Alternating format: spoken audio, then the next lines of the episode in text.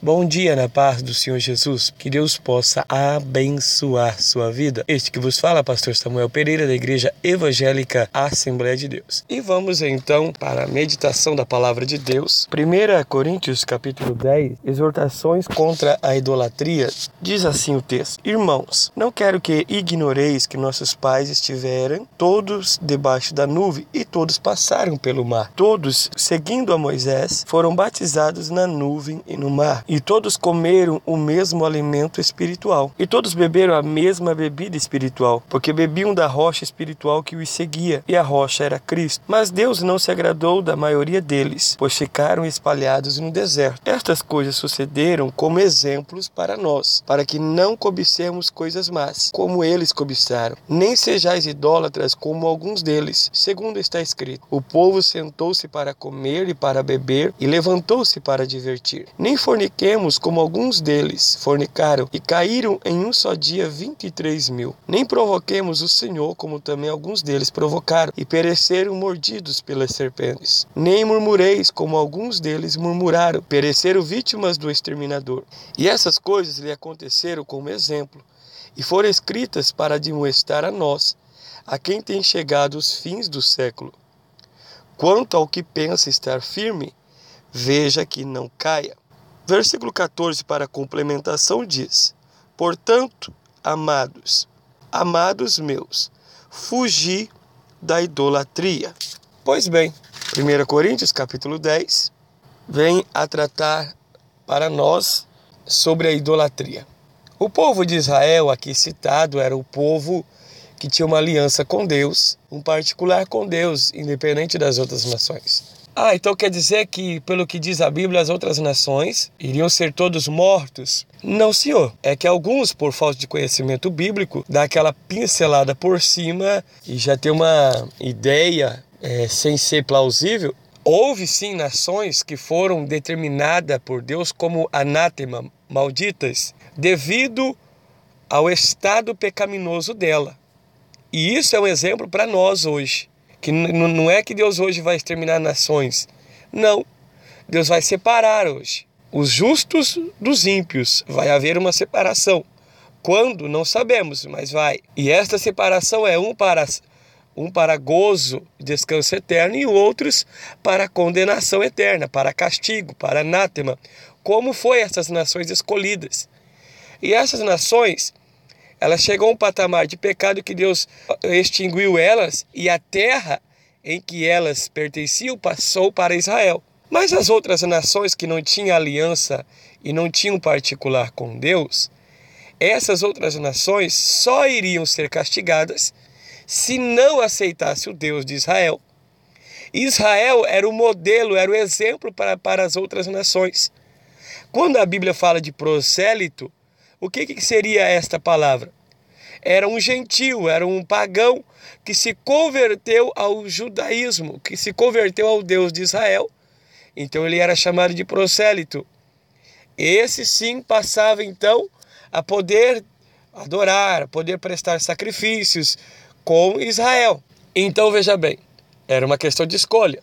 Mas este Israel, ao invés de ser o exemplo, estava seguindo o exemplo das outras nações, dos outros povos pagãos. Aí, por isso que algumas práticas errôneas, pecaminosas, começam a adentrar ao povo de Israel. É por isso que o apóstolo Paulo, dentro do texto de 1 Coríntios, diz assim: todos comeram do mesmo alimento espiritual. É claro, no sentido simbólico, porque o alimento dado ali foi o maná, foi as codornizes, né? Deus trazendo sustento ao povo de Israel. Todos beberam de uma mesma água. O sentido também é simbólico, ali espiritual, se referindo à água. Quando Moisés tocou na rocha, a água brotou, a água jorrou da rocha. E na segunda vez era para só falar, ele bateu na rocha. E todos conhecem a história que por causa disso Moisés não pôde entrar na terra prometida. Por um simples ato de desobediência de Moisés, é claro, irado com o pecado do povo. Por isso, muitas vezes, nós líderes, mesmo com o erro do povo, nós precisamos tomar cuidado para não errarmos. Tá. O outro fator, O outro fator predominante aqui é o cuidado de Deus, então, com o povo. O cuidado de Deus com o povo de Israel foi tremendo. Quando fala que eles estavam debaixo da nuvem e passaram pelo mar, debaixo da nuvem fala do cuidado. Havia uma nuvem que Deus deixou de dia, e esta nuvem ela não servia só de proteção, mas ela servia de guia, ela servia de orientação. Aqui denota e demonstra o cuidado de Deus para com o povo de Israel. E é claro, hoje, nós, como novo Israel de Deus, temos esse cuidado de Deus. Por mais que pareça que não há este cuidado, né? alguns têm a concepção de que Deus é um Deus soberano que está lá e não está nem aí. Não está nem aí com os nossos problemas, com as nossas angústias. Deus está assim, Deus cuida de nós, mas é da maneira dele, dentro do tempo dele, a qual é superior ao nosso. Porque o nosso tempo é um tempo limitado, Deus é eterno, não está preso a este tempo nosso. E todos passaram pelo mar, todos passaram pelo mar. O mar aqui é o Mar Vermelho, a qual foi aberto e o povo de Israel passou. Veja bem, esta nuvem e este mar foram tipo como um batismo. Todos passaram pelo mar. Todos foram batizados na nuvem e no mar, um sentido simbólico. Mas aí o texto diz assim: Mas Deus não se agradou da maioria deles. E alguém diz assim: Olha, a uns Deus escolheu para salvação, a outro Deus escolheu para perdição. O texto diz: Mas Deus não se agradou de todos. Será que Deus olhou assim? Não, esse aqui eu não agradei. Ah, porque o Senhor não agradou? Não, porque eu não agradei.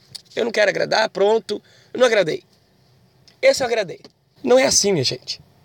A Bíblia diz assim: o inferno foi preparado para o diabo e seus anjos. A Bíblia não diz assim, ó. A, o inferno foi preparado para o diabo e seus anjos e alguns homens que eu escolhi para ir para lá alguns homens que eu elegi, predestinei para ir para o inferno. Não, não. Deus não diz isso. Deus diz: o inferno foi preparado para o diabo e seus anjos. Por que o homem vai? Porque o homem faz uma escolha. Há o livre-arbítrio deixado por Deus. No jardim do Éden, Deus coloca lá as duas árvores e diz assim: desta vocês não podem comer, porque do dia que vocês comer, certamente morrerá. Ó, vocês não podem comer mas no dia que comer, morrerá. Ali está o livre-arbítrio inciso, explícito. Agora, entendemos o seguinte: por que, que o homem vai para o inferno? Porque ele escolhe. O homem vive numa vida de prostituição, vive numa vida de bebedeira, de vícios, idolatria, feitiçaria, macumbaria, consulta tudo que é tipo de porcaria, mas não consulta Deus. Consulta astrólogo, consulta a mão, lê a mão, consulta tarô, isso aí tudo está enquadrado na feitiçaria. Vai na macumbaria, vai na benzedeira, e aí quer dizer que tem Deus no coração. Quer dizer que é filho de Deus. Sendo que a Bíblia contraria todas estas coisas. Aí, na hora que morre, alguém diz ainda que foi para o céu, porque foi gente boa. Será que esquece de Cornélio, que era gente boa, dava esmola, jejuava todo dia, precisou de Pedro pregar para ele, para ele aceitar Jesus, que ah, só aquilo não bastava? Deus não se agradou de todos. Não é que Deus assim, não, hoje eu escolhi que eu não vou agradar do fulano. Não é isso. A conduta, o comportamento, a escolha que a pessoa fez, Deus fez de se desagradar. Por quê? Porque é um preceito, uma lei. Se Deus já escolheu alguém, para que lei? A pessoa por si só, escolhida por Deus, vai obedecer à lei? Já está nela a sede de Deus, das coisas de Deus, daquilo que é bom. A pessoa já é escolhida para o mal, já está nela, incisa nela o querer fazer o mal. Então, não, não tem como crer nessa questão de que Deus escolheu um para perdição e o outro para salvação. E aí o apóstolo Paulo diz: Mas Deus não se agradou da maioria deles, pois ficaram espalhados no deserto. Murmuraram, reclamaram, fizeram idolatria, levantando deuses, imagens, né? Aí o que, que acontece? O que, que acontece? Deus falou assim: Ah, é? Vocês vão morrer aqui no deserto. Os filhos de vocês que vocês dizem que vão morrer aqui, esses sim vão entrar. Toda aquela geração morreu, menos Josué e Caleb, que trouxeram palavras positivas, palavras de fé. E aqui ele vai dando agora umas, algumas características do que o povo era, que nós vamos estudando, conforme o tema. Conforme o tema, nós vamos estudando. Aí o primeiro diz assim: Estas coisas sucederam como exemplos para nós, para que não cobicemos coisas más, como eles cobiçaram. Mas existe alguém cobiçar coisas más? Existe. Cobiçar coisas erradas. Cobiçar aquilo que não pode é cobiçar coisas más. Existe cobiçar coisas boas e existe cobiçar coisas más. Eles cobiçaram. E aí o apóstolo Paulo vai dando a nós aqui o que que eles fizeram. Mas nós vamos ter que parar por aqui. E aí no próximo programa nós vamos continuar a partir do versículo 7. A partir do versículo 7, nós vamos continuar explicando esta parte interessante para nós. Que Deus te abençoe.